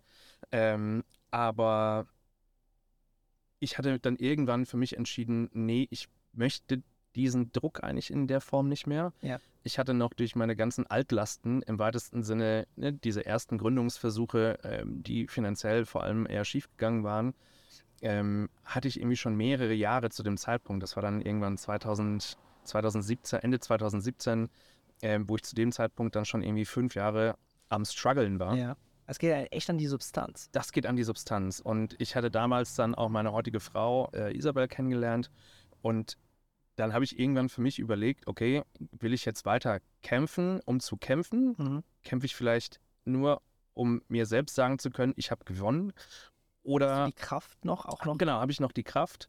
Ähm, oder mache ich immer einen Cut und sage, okay, bis hierhin ähm, habe ich viel mitgenommen, viel durchgemacht, viel gelernt. Vielleicht ist es ja auch gar nicht so schlecht, jetzt mal hier zu sagen, gut, dann trennen wir uns halt an der Stelle. Ja. Und hatte dann für mich geschaut, gibt es denn, oder was wäre eigentlich die best, die zweitbeste Alternative, ähm, wenn ich eben nicht mehr Gründer, oder Gründer war ich ja eh noch, aber nicht mehr in der Geschäftsführung oder auch gar nicht mehr operativ dabei wäre. Ja. Was wäre die nächstbeste Lösung für mein Leben? Ähm, und dann konnte ich mich auf dieser Basis äh, oder auf Basis dieses Gedankengangs auch mit, mit Erik einigen. Und äh, eine Möglichkeit war dann zum Beispiel, die mir auch die Investoren gegeben haben, dann zumindest einen Teil meiner Shares damals zu verkaufen. Ja. Womit ich dann wieder hier ne, Altersvorsorge der Eltern Wieder auffüllen Stück konnte. auffüllen konnte. Mhm. Also Altlasten äh, ein Stück weit tilgen konnte. Ja. Und das war dann für mich so ein interessanter Ausblick, ähm, auch um einfach diese Last mal loszuwerden von fünf Jahren äh, immer on the edge und dem Geld hinterherrennen, dass ich gesagt habe, hey, okay, dann lasse ich mein Ego jetzt mal mein Ego sein ähm, und ähm, ja, gehe quasi einen anderen Weg. Ja. Und heute bin ich super froh darüber. Mhm. Also damals war das ein echt auch ein schwieriger Weg, aber heute würde ich sagen, es war genau das Richtige. Ja. Sagen wir so. Mega beeindruckend. Wie, wie ging dieser Weg dann weiter? Du warst bei WeWork. Was ist da passiert? Ja, also erstmal habe ich ein halbes Jahr äh, mir so eine Art Gardening Leave äh, ja, verschafft sozusagen. Das heißt, ich war noch auf der Payroll, aber hatte kein Amt mehr, Ja. keine Rolle mehr. Das war echt gut. Was ist da passiert? Ich hatte einfach Zeit nachzudenken. Dummerweise, dass jeder, der durch so einen ähnlichen Prozess gegangen ist, wird das wahrscheinlich auch mitgemacht haben, wenn man irgendwie unternehmerisch veranlagt ist, dass man aber nicht sich einfach mal wirklich Zeit nimmt, sondern natürlich Man macht dann das nächste. irgendwelche Projekte sich reinschmeißt. Ich habe damals, was aber letztendlich auch echt cool war, äh, mit einem Freund zusammen dann, der, ich sag mal, im Bereich so äh, New Education im weitesten ist oder EduTech, ähm, der hat ähm, im Bereich Blockchain mit einer Hochschule, eigentlich einer virtuellen Hochschule aus Barcelona, ähm, einen Blockchain-Masterstudiengang. Ähm, und damals gab es noch nicht so viele, 2018 äh, ins Leben gerufen. Und da habe ich ihm dann ein bisschen bei geholfen, weil ich die Technologie spannend fand. Irgendwie was Neues. Ist das das nächste Internet? Mhm. Ähm, war so in meinem Kopf Ja. und habe mich dann da so ein bisschen in, in das Projekt gestürzt, hatte aber trotzdem Zeit, auch runterzukommen und ähm, wie gesagt, war erstmal versichert, hatte ein Einkommen, aber hatte jetzt keine spezifische Aufgabe, die ich jeden Tag von äh, x bis x Uhr machen musste. Ja. Und das war eine gute, also wirklich eine wichtige Zeit. Da habe ich ganz, ganz viel reflektiert, einfach um so ein bisschen runterzukommen Ja. ähm, auch wenn es ein anderes Projekt gab. Ähm, genau, und bin dann eigentlich auch durch einen Zufall, als ich schon so langsam nervös wurde, was passiert jetzt eigentlich nach Was kommt als nächstes? Gardening Leave? Weil da Äh, fragen ja wahrscheinlich auch alle anderen so, da ist jetzt los hier, was geht? genau, und auch ich selbst habe natürlich überlegt, ne, und auch, äh, ja, meine, äh, meine jetzt Frau, äh, Isa, hat dann natürlich auch, ja, ein Fragezeichen. So, im Gehen wir mal, mal wieder was machen, oder? Ja, und dann kam wirklich über mehrere Zufälle von einem Bekannten aus Frankfurt, Isaac, der kannte irgendwie, ne, das im, im Immobilienbereich, der kannte jemanden von WeWork, der aus Tel Aviv da war. Ähm, und dann hieß es irgendwie, die brauchen jemanden, der in Frankfurt in der Startup-Szene irgendwie verwurzelt ist, der Leute kennt und der Bock hätte, so eine Art Inkubator, Accelerator-Programm Ja. für WeWork in Frankfurt und dann auch in anderen Städten aufzubauen Wo du natürlich mit der Erfahrung prädestiniert für was. war optimal, weil ich sage immer, ne, ich habe alle Fehler gemacht, wahrscheinlich auf dem Weg, die man machen kann. Ähm, insofern hat das, hat das echt gut gepasst.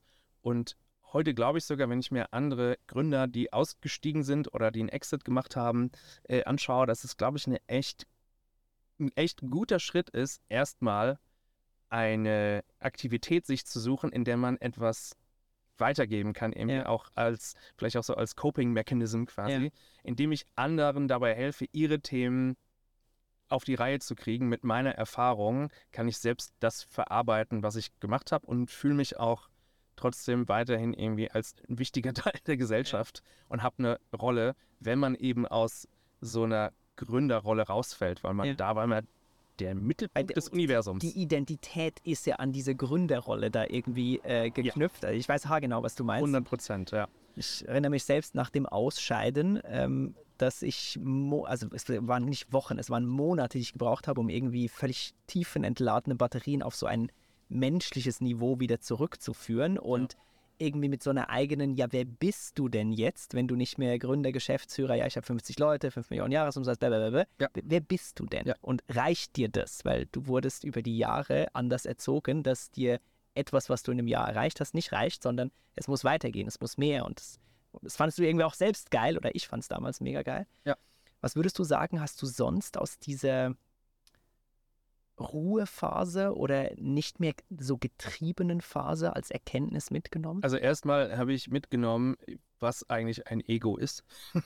Was ist ein Ego? Diese Überzeugung von sich selbst, eben der Mittelpunkt zu sein und Recht zu haben. Und dass der eigene Weg der, der richtigste ist. Mhm. Ähm, und da eine gewisse Offenheit zu entwickeln, weil äh, ja, in dieser Gründungszeit, ne, da kriegt man auch viel Zuspruch und es ist cool, man wird auf Bühnen eingeladen. Dann hatten wir auch noch äh, Funding und so, ne? Das war schon irgendwie, da war das Ego ist dann schon gewachsen. Da hatte man Mitarbeiter und immer mehr Verantwortung. Und es hat sich nach vorne raus irgendwie zumindest ganz cool angefühlt und mhm. hat, wie gesagt, das, äh, dieses Selbstbewusstsein sehr, sehr erhöht, ähm, größer werden lassen. Ähm, und dann aber irgendwann zu merken, hey, vielleicht, also ne, ist das, was ich denke, doch nicht der Weisheit letzter Schluss. Mhm. Ähm, das war für mich eine, eine, große und wichtige Erkenntnis, die äh, wahrscheinlich äh, ja auch äh, mich als Persönlichkeit in meinem Umfeld wieder angenehmer gemacht hat. Ja. dass ich halt nicht meinte, dass ich der Größte und Beste in Schätze bin. Mhm. Ich glaube, so extrem war es nie, aber in der Rückschau habe ich dann schon häufiger gedacht, so, ah, krass, ja, da hast du ja schon ganz schön auf die Kacke gehauen, ja. äh, so, ne, was deine eigene Situation und Position angeht. Mhm. Ähm, ich habe aber auch mitgenommen, ähm, was eigentlich meine größten Schwächen sind. Also am Anfang war es irgendwie schmerzhaft. Hinterher ist es aber, glaube ich, wahrscheinlich eine der wichtigsten Erkenntnisse meiner Laufbahn, Karriere, wie auch immer gewesen, zu wissen, was man auch nicht so gut kann und sich das einzugestehen. War das überraschend oder gab es eine Schwäche, die dich überrascht hat, die du dann so als Schwäche erkannt hast? Nee, nicht unbedingt. Also es ja, also es waren natürlich verschiedene Sachen, aber ich glaube, die größte Schwäche, äh, die ich gemerkt habe, ist, dass mir halt so kleinteilige Atmen-Themen einfach ja. überhaupt nicht liegen. Das, also jetzt nicht so, so nach dem Motto so, ja komm, dann reiß dich mal zusammen, sondern ich hatte teilweise wie so eine Art, ich weiß nicht. Widerstand. Wie so, ein, so einen inneren Widerstand, auch ja. wenn ich wusste, das dauert nur 30 Sekunden. Ja. Es war wie eine Wurzelbehandlung beim Zahnarzt, die bevorsteht. Und wenn man es irgendwie schafft, sich dem zu entziehen, dann hat man wenigstens ein bisschen was gewonnen. Ja. Sinnvoll war das auf gar keinen Fall. Weil das ist auch wie bei einer Wurzelbehandlung. Umso länger man wartet, desto schlimmer schmerzhafter wird es. Genau. Das eskaliert einfach immer mehr. Exakt. Ähm, so, aber da habe ich gemerkt, okay, bei den Themen musst du echt aufpassen. Die ja. fallen dir auf die Füße und die machen das Leben immer, immer schwerer, umso länger man sich nicht drum kümmert. Ja. Und das alleine zu wissen, dass das eine Schwäche ist, hat mich zum Beispiel dann auch dazu bewogen, ähm, dann nicht ein, ich sag mal in dem Sinne, viertes Mal zu gründen sondern zu sagen so, hey, wenn du diese Basics der Betriebswirtschaftslehre, wenn du dich so vor den sträubst, mhm. entweder hast du eine äh, Konstellation, wo ich von Tag 1 jemanden habe, der das für mich übernehmen kann. Ja. Das hat aber meine finanzielle Situation nach der, nach der letzten Gründung nicht hergegeben. Aber äh, das war auf jeden Fall ein Grund dafür zu sagen, hey, dann gründest du jetzt erstmal nicht. Weil das fällt dir sonst im Zweifelsfall wieder auf die Füße. Ja. Also insofern seine Schwächen zu erkennen und daraus seine nächsten Schritte äh, auch entlang der, äh, der Karriere sozusagen abzuleiten ähm, oder des täglichen Tuns, des Wirtschaftens, das war für mich äh, ein ganz, ganz großer Faktor. Ja, sau beeindruckend. Ein bisschen fast forward. Du ja. warst nachher bei WeWork, hast verschiedene Standorte aufgebaut und ähm, Gründer und Startups gecoacht bist heute in einer anderen Rolle. Was machst du heute? Ja, heute bin ich, äh, wie gesagt, Digitaltyp. also offiziell heißt es äh, Head of Digital Transformation für die äh, Merz Life Care, wie sie jetzt heißt. Ähm, Merz Life Care ist eine äh, hundertprozentige Tochter oder nennen wir es mal eine Business Unit von der Merz-Gruppe, der Merz-Pharma-Gruppe, ein Familienunternehmen aus Frankfurt am Main, über eine Milliarde Umsatz äh, insgesamt. Ich glaube, über drei, dreieinhalbtausend. Was kennt man so von März? TT Sept? Genau, also jetzt in unserem Bereich, ähm, diesem Consumer Goods Bereich oder FMCG Bereich könnte man ihn auch fast nennen, was auch der kleinste Teil ist, mit knapp, sagen wir mal, ein Zehntel ähm, des Unternehmens. Da kennt man wahrscheinlich irgendwie aus dem Rossmann, aus dem DM irgendwie, äh, ja, Tetesept, da gibt es Erkältungsbäder, da gibt es Nahrungsergänzungsmittel von Magnesium bis D3. Und was gibt es jetzt da zu digitalisieren? Also eigentlich ganz, ganz viele Themen. Ähm, das eine ist natürlich zu schauen, okay, wo kann man im, im Sinne dieser klassischen Digitalisierung Prozesse automatisieren, ähm, Daten nutzen, um besser zu verstehen, ähm, ja, wie man das Business vorantreiben kann, Daten als Entscheidungsgrundlage zu nutzen. Dafür brauchen wir einfach eine Infrastruktur. Ja. Also brauchen wir ein Data Warehouse, brauchen wir irgendwie so ein, äh, ja, eine Datenplattform im weitesten Sinne. Ähm, man braucht vielleicht auch ein paar neue Ansätze, wie man arbeitet. Äh, man braucht die richtigen Tools. Ähm, also das ist der eine Bereich. Der andere Bereich, der, äh, der sehr spannend ist, ist aber auch zu schauen, wie kann man eigentlich als klassisches B2B-Unternehmen, also ne, weil auch die ganze März-Gruppe, auch mit ihren anderen Bereichen, eher im Pharma- und ästhetischen Bereich, schon immer B2B verkauft haben, wie kann ich eigentlich näher an den Konsumenten, bei den anderen Patienten, aber bei uns eher Konsumenten ranrücken? Ähm, wie kann ich die besser verstehen? Wie kann ich bessere Informationen, wir es mal Daten sammeln, mhm. um denen bessere Produkte zu, äh, zu ermöglichen, um an den richtigen Stellen, auf den richtigen Kanälen, ne, äh, mit dem richtigen Inhalt zum richtigen äh, Zeitpunkt zu sein. Ähm, und da auch dieses neue oder ein anderes Geschäftsmodell, sage ich mal jetzt, Direct-to-Consumer aufzubauen, ja. ähm, was einfach gerade in der, in der digitalen Welt, muss man schon sagen, auch fundamentale Unterschiede hat von der Wertschöpfungskette.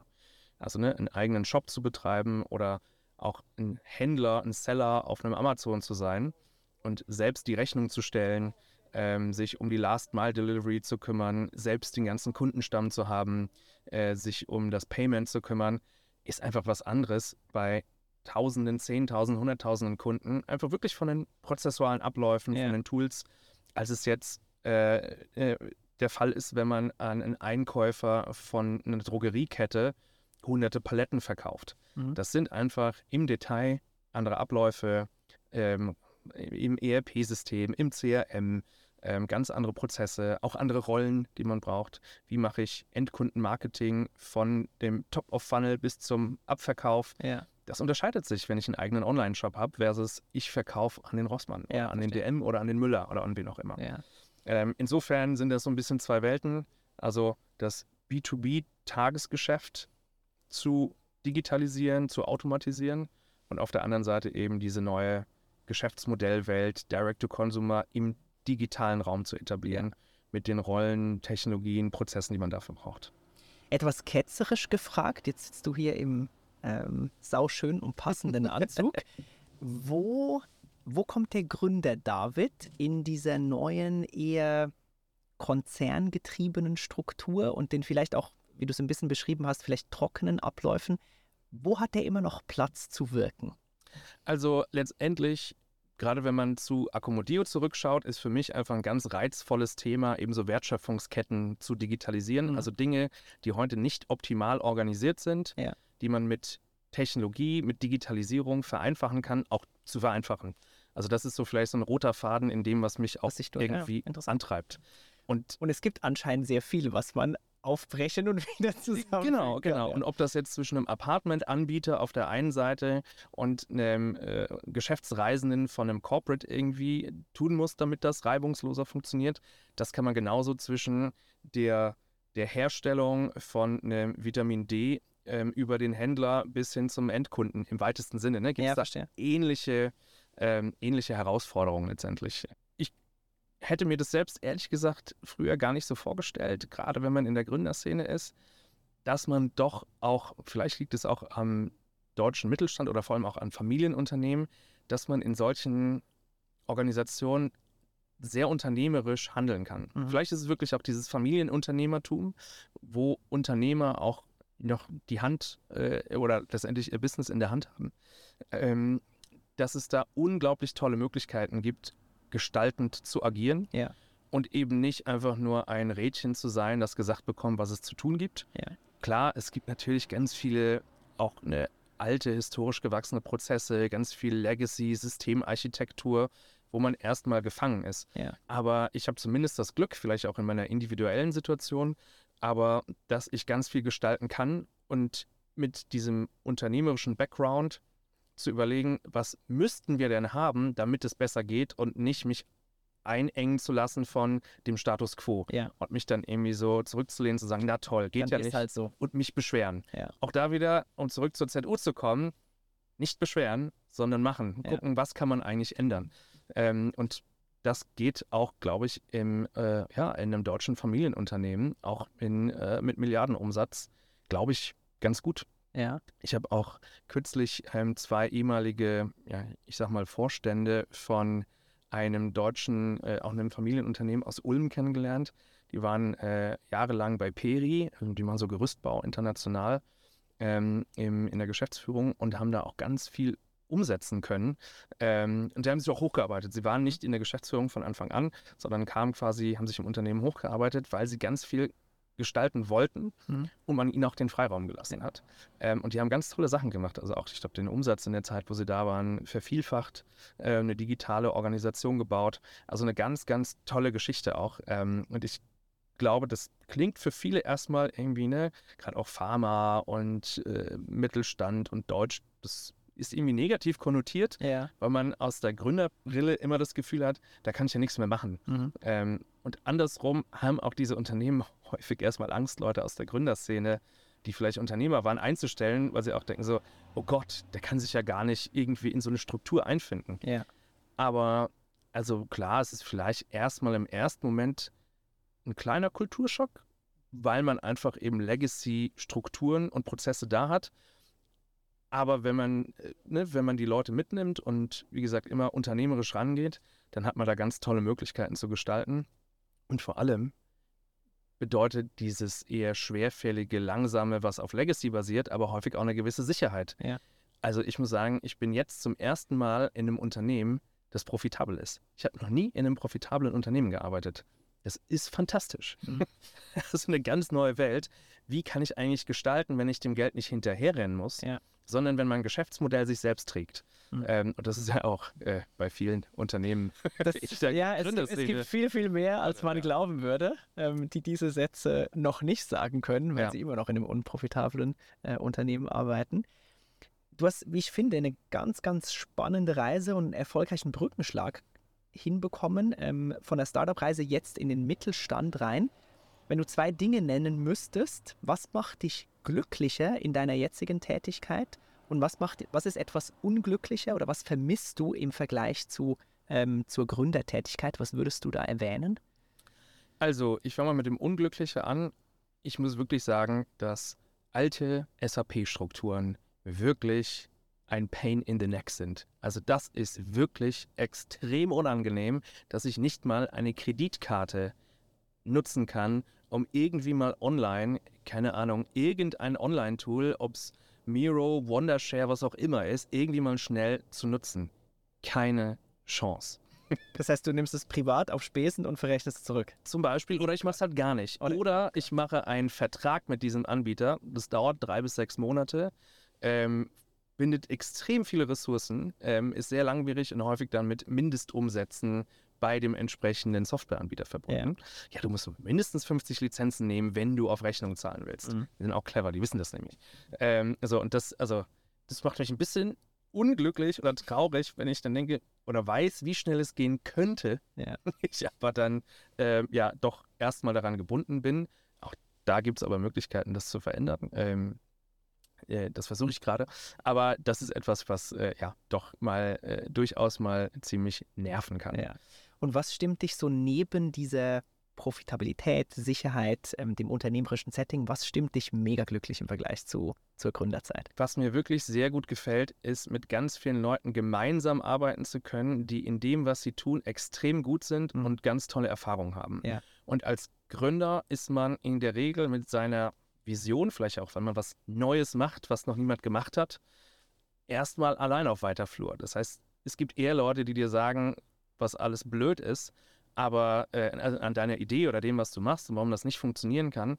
Aber in meiner aktuellen Situation ist es so, dass wir wirklich gemeinsam in einer ganz tollen, in einem ganz tollen Team mit ganz vielen Menschen, die genau wissen, was sie tun und wirklich Profis in ihrem Bereich sind, ähm, ein Geschäft voranbringen können. Ja. Und dafür braucht es, glaube ich, einfach eine gewisse Reife im Geschäftsmodell, dass man sich auch vom Team her überhaupt so aufstellen kann. Und das macht mich total happy. Das ist total genial. Mega cool. Blick nach vorne. Was, was können wir von David Wode erwarten in den nächsten Jahren? Boah, also wahrscheinlich schon mal keine Gründung. das ist, glaube ich, ähm, das ist äh, relativ wahrscheinlich, dass es die nächsten Jahre keine Gründung gibt. Ähm, abgesehen davon versuche ich gerade meine, äh, ja, meiner äh, Berufung sozusagen im Sinne meiner aktuellen Rolle gerecht zu werden und dieses Thema Direct-to-Consumer voranzutreiben. Das heißt, ähm, tolle konsumentenzentrierte Produkte auf den Markt zu bringen, die äh, ja letztendlich Menschen dabei helfen, ein gesünderes, äh, ja, schöneres, glücklicheres Leben zu führen, Ja. ähm, wofür wir quasi auch als März Life Care stehen. Und das, das versuche ich als nächstes, äh, oder da bin ich gerade dabei, ähm, also da tolle Produkte im E-Commerce dann quasi in der digitalen Welt auf den Markt zu bringen. Wäre so eine Business Unit Geschäftsführung oder Gesamtgeschäftsführung ähm, etwas, was dich kickt? ich sag mal, vor dem Hintergrund des GmbH-Gesetzes, das ich mir damals nicht angeguckt habe ähm, und das mich viel Nerven gekostet hat und wahrscheinlich einige äh, Haare, zumindest jetzt graue Haare, es geht Sie, noch. sieht man aber gar nicht. Ähm, vorstellbar ja, aber es ist jetzt nicht so, dass ich dem mit ganz viel energischer Kraft hinterherjage und sage, Viel das, politischem Geschick. das muss jetzt unbedingt, that's the only way. Ja. Ähm, sondern falls sich das ergeben sollte, cool. Ähm, die Situation und Position, in der ich bin, ist top. Insofern mal gucken. Mega cool. Nice. Ähm, ich habe fünf, zweimal fünf Fragen noch vorbereitet, Oha. äh, die ich in teuflisch und himmlisch einteile. Und Mhm. natürlich äh, fangen wir mit den teuflischen Fragen an. Ich würde gerne wissen, wann hast du das letzte Mal jemanden angeschrien? Im Geschäftskontext oder auch privat? You choose. Also ich glaube im Geschäftskontext noch nie. Ich glaube, ich habe noch nie geschrien. Wenn vor Freude. aber das ist dann kein teuflisches Anschreien. Äh, aber wo ich sehr gut fluchen und schreien kann, ist im Straßenverkehr. Yes. Da lasse ich alles an teuflischer Energie Da geht's raus. Da geht's rund. Ja. Sehr gut. Du hast vorhin erwähnt, dass Admin nicht deine Stärke ist. Ähm, was kannst du sonst noch überhaupt nicht? Oder was ist dir peinlich, weil du es einfach nicht auf die Reihe kriegst? Singen. Ganz klar singen. das kann ich überhaupt nicht. Äh, auch verbunden mit Texte merken, da bin ich ganz schlecht drin. Ähm, und mittlerweile sagt, ja man, sagt man ja, das geht auch gar nicht, aber Multitasking, da bin ich eine absolute Null drin. Nächste Frage. Was empfindest du vor dem Spiegel? Da könnte noch ein bisschen was runter. du sahst mal besser aus. Auf wen oder was bist du neidisch? Ich hätte gesagt, irgendwie auf so ein, auf so ein Tier vielleicht, so der Hund meiner Schwiegereltern. Der der, der chillt und gut ist. Ja, die, also ich sage immer, dass die nicht die Montessori-Schule, sondern die Hundessori-Schule. Ähm, da ist alles erlaubt. Und das Tier ist unglaublich glücklich und wird wirklich ganz fantastisch behandelt. Und, da Und ich, so- strahlt im und Gesicht. strahlt und ist immer tiefenentspannt und voller Liebe auch für Härchen und Frauchen. Und dann man schon denkt man so, ach, Mega. das ist doch ein Leben. Letzte Teuflische. Wann hattest du das letzte Mal Panik? Ich glaube, das ist gar nicht so lang her, wahrscheinlich letzte Woche. Ehrlich gesagt, als ich irgendwie auf dem OMR-Festival war und parallel so viele Dinge aber im Daily Business organisieren musste, dass ich irgendwie mit Finger im Ohr und Handy äh, ne, am anderen Ohr dann irgendwie versucht habe, in der ruhigen Ecke, die es nicht gab, ähm, dann Telefonate zu führen und Dinge z- zu managen. Und da habe ich einfach gemerkt, so, uh, das war jetzt echt keine gute Idee. Und wie kriege ich den, wie, den Scheiß jetzt hin? Ja. Wie kriege ich die Kuh vom Eis? Und wenn man dann noch irgendwie mehrere Tage nicht gut geschlafen hat, von einem Junggesellenabschied am Wochenende vorgekommen ist, Dann ist es einfach dann bekommt einen auch mal ein leichtes Gefühl der Panik, ob man denn die Sachen jetzt auch noch gemanagt bekommt, die Ja. man managen muss. Ja. Was ist das beste Feedback, was du je erhalten hast? Also bei WeWork hatte ich wirklich ganz tolle Führungskräfte auch um mich herum, die äh, sehr menschlich, sehr empathisch waren ähm, und jetzt nie so eine, ne, so, ja, es muss jetzt auch mal ein negatives Feedback sein, damit du auch mal weißt, was du alles schlecht machst, sondern da hatte ich echt, ähm, echt sehr tolle Gespräche und Menschen, die versucht haben, eben auch eher so die, die Stärken zu fördern, aber auch ehrlich waren. Ähm, und da gab es, also ich weiß auch einmal, der, ich glaube damals war quasi Europachef, der hat mir einen sehr guten Tipp zumindest gegeben. Ähm, also das war ein Feedback in einen Tipp verpackt. Das war schon mal gut gemacht. Ähm, und zwar hat er mir gesagt, ähm, lass als auch als Führungskraft, aber lass nicht zu, dass andere Menschen ihre Probleme zu deinen machen. Mhm. Und das war, weil ich mit einem Problem zu ihm gekommen bin, aber keine Lösung dabei hatte. Ja. Und das wollte er mir quasi mit einem Tipp vermitteln. Und das war, aber das habe ich mir seitdem behalten, dass auch wenn jetzt jemand aus meinem Team heute zu mir kommt mit einem Problem, dass ich dann eine Lösung einfordere oder frage, was denkst du denn, was wäre das Beste? Und ich dann versuche, mich darum zu kümmern, weil das habe ich früher gemacht. Mega. Hast du eine Routine, wenn du morgens ins Office kommst? Also erstmal komme ich gar nicht so routiniert, also so häufig ins Office, weil wir, äh, weil ich auch, also zumindest die Hälfte der Zeit von zu Hause arbeite Ja. in der Regel. Ähm, aber eine Routine ist ehrlich gesagt morgens, ich trinke keinen Kaffee, sondern Cola Light. Aus der Glasflasche, aus dem Kühlschrank. Sehr gut. Womit hättest du gerne früher angefangen? Ich glaube, ich hätte gerne früher damit angefangen, mich auch um mich selbst besser zu kümmern und nicht nur um das Business oder um andere. Das musste ich erst lernen. Ähm, Habe ich auch viel meiner Frau zu verdanken, auch zu verstehen, ne, ich muss es nicht jedem recht machen. Ich muss nicht immer für alle da sein, sondern ich muss auch erstmal für mich da sein, damit ich für andere da sein kann. Yes. Also das ist die eine Sache und die andere ist mit Immobilieninvestments und Kryptoinvestments. Welche Kleinigkeit macht dein Leben so viel besser? Ich habe safe was Digitales erwartet. Ja, also ich war, ich muss zugeben, ich war kurz davor gerade mit ChatGPT zu antworten. Fair, fair point. Fair point. Tatsächlich in den letzten Wochen und Monaten echt viele Dinge, die jetzt auch gar nicht so auf der Hand liegen, aber viele Dinge vereinfacht hat in meinem äh, Arbeitsalltag zumindest, ohne dass ich jetzt irgendwie da mir Texte habe schreiben lassen, äh, sondern eher irgendwie, äh, dass ich mit äh, meinem äh, Softwareentwickler quasi, der vorher kein Softwareentwickler war, sondern erst mit ChatGPT wirklich es geschafft hat, jetzt coolen Code zu schreiben, ähm, dass wir dadurch in kurzer Zeit echt krasse so Monkey Work Aufgaben irgendwie für die Organisation reduzieren konnten. Und das sind so Kleinigkeiten, die aber total effektiv sind und äh, einen großen Impact haben und andauernd irgendwie helfen, bei einer kleinen Recherche irgendwie die Grundlage der Recherche zu machen und so. Also, aber das ist jetzt irgendwie super lame, die Antwort. Weil Du, du kannst dir gerne Zeit okay, für. noch, noch eine, noch eine äh, Fun Fact äh, Antwort. Und zwar ein Flaschenöffner Very fair. Schlüssel, Schlüssel. zu haben, ist eine super Sache. Also das hilft mir echt häufig. Zum Beispiel, weil die Cola Light Flaschen, die ich gerne trinke, zum Beispiel äh, ne, so einen Korken Kronkorken haben. So, insofern, äh, ich sage auch immer, ne, es gibt den Schlüssel zur Wohnung, ist ne, das eine. Ich kam ihn nochmal raus. Schlüssel zur Wohnung und das ist der Schlüssel zum Herzen. Nice. Eine Kleinigkeit, die aber erstaunlich oft hilft, auch wenn man jemand anderem mal helfen kann, eine Flasche Ja, zu öffnen. total, total. Voll gut. Letzte Frage. Welcher Teil deines Jobs macht dir aktuell am meisten Spaß?